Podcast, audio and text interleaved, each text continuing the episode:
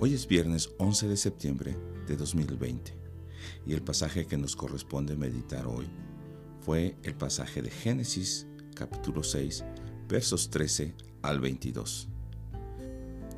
Oro para que esta reflexión le pueda ayudar en su meditación diaria. Leeré primeramente Génesis 6 versos 13 al 22 en la nueva traducción viviente. Entonces Dios dijo a Noé, he decidido destruir a todas las criaturas vivientes porque han llenado la tierra de violencia.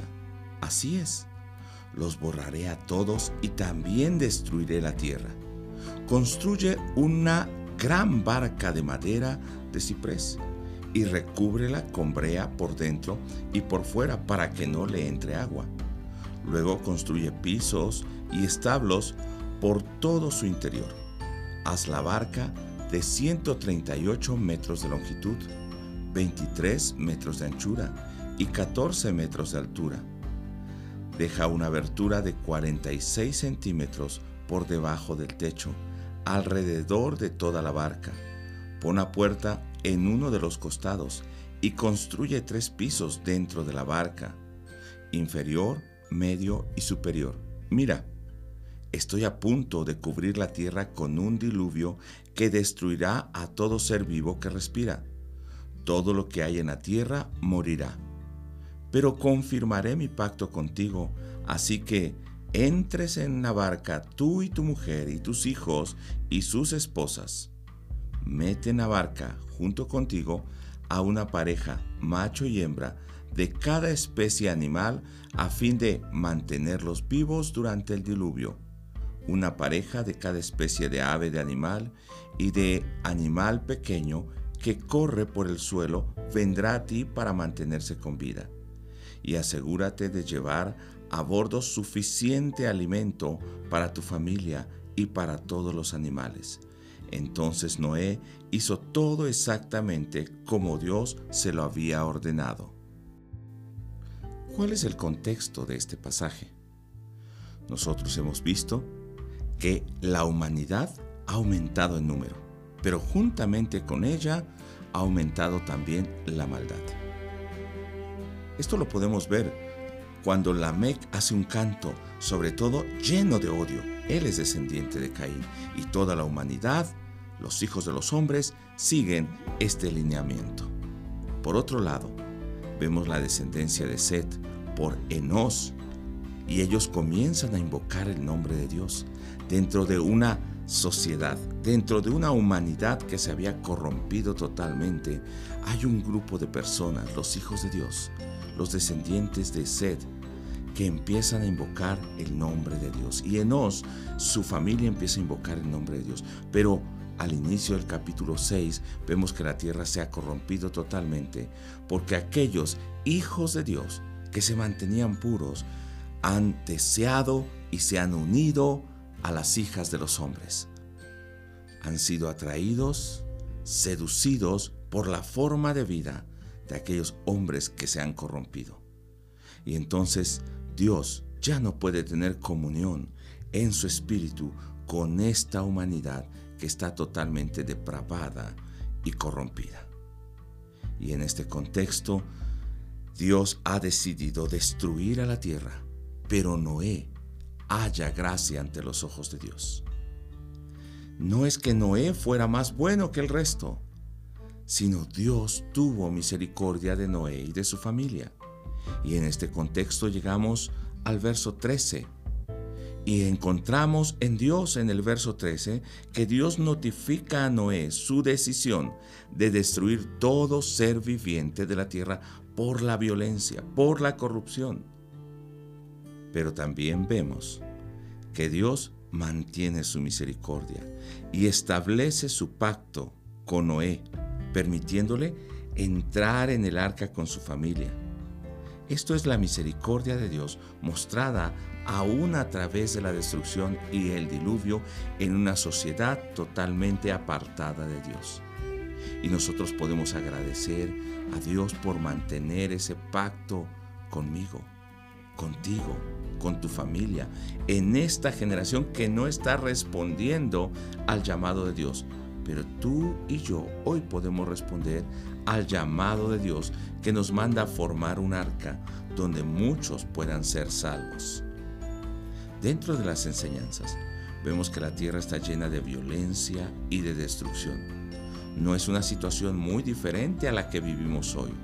Cada vez aumenta más la violencia. No reciben el, la palabra de Dios. No quieren buscar a Dios. Todos, aun aquellos que decían ser hijos de Dios, se han mezclado, han sido seducidos, atraídos por el amor y las cosas de este mundo, por la forma de vivir de este mundo. Y entonces aquellos que mantenían como sal y luz a este mundo, que podían darle una esperanza de vida, también se han corrompido. Dentro de las enseñanzas del verso 14 al 22, vemos cómo Noé recibe instrucciones detalladas de lo que debe construir. Todos sabemos, un arca. Cómo prepararla y cómo preparar aún el alimento. ¿Quiénes iban a entrar? Aún Dios prepara los animales para que entren en el arca y sean salvos del juicio de la muerte que vendría por el diluvio. Aunque Dios había dicho que este diluvio destruiría todo, realmente está usando una figura de un absoluto por un relativo. Ciertamente va a destruir casi todo, pero va a permanecer la promesa de Dios, el pacto de Dios con Noé y con su familia. Y por ellos va a traer bendición a todos sus descendientes, de los cuales nosotros formamos parte.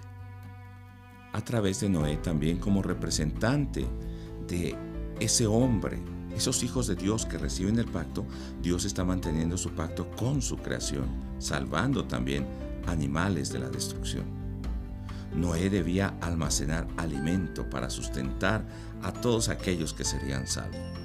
Y algo muy importante, dentro de ese mandato de Dios específico y detallado, al final en el verso 22 nos dice que Noé hizo tal como Dios le había mandado.